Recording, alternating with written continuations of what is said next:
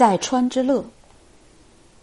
我上了《三联生活周刊》封面，怀里坐着一只紧张的黑猫，背景隐隐约约可以看见旧漆大门上的门神，黄花梨圈椅显得幽暗。最引人注意的是猫的双眼和我的双眼。这个封面像一个时髦电影的剧照。尽管我多次上各类杂志，这个酷封面还是给了我一阵紧张感。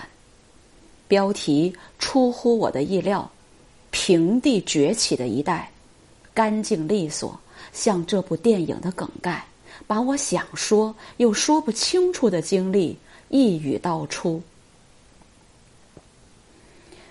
我是一介草民，无师承，无家传。”平地抠饼，旱地拔葱，我不比别人强，尤其不比前人强。宋、元、明清至民国，所有收藏大家令我被高山仰止，望而生畏。收藏这样耗钱财、耗精力、耗知识的雅事，本与草民无关。可谁知几十年对文物的漠视，对文化的敌视，让我在夹缝中得以落脚，而恰恰这夹缝中尚有一点点泥土，又让我生根。我只能说，我是极为幸运的幸运儿，没有可比性，像一株山崖上的盆景，生成是个偶然。几千年来都值钱的物件。在我刚刚有支付能力时，突然不值钱了，并展现在我眼前。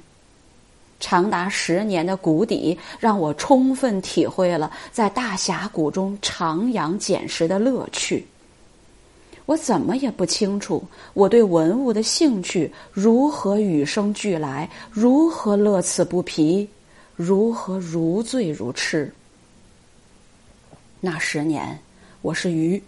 天天享受在川之乐，时间一晃，满头黑发忽已成霜。手捧三联，翻阅文章时，事情一幕幕的再现，回忆一点点清晰。我说过，如果经常回忆或者注重回忆，那一定是老了。即使抱上目光炯炯、年轻的黑包包，仍无法掩饰岁月。在我脸上留下的沧桑。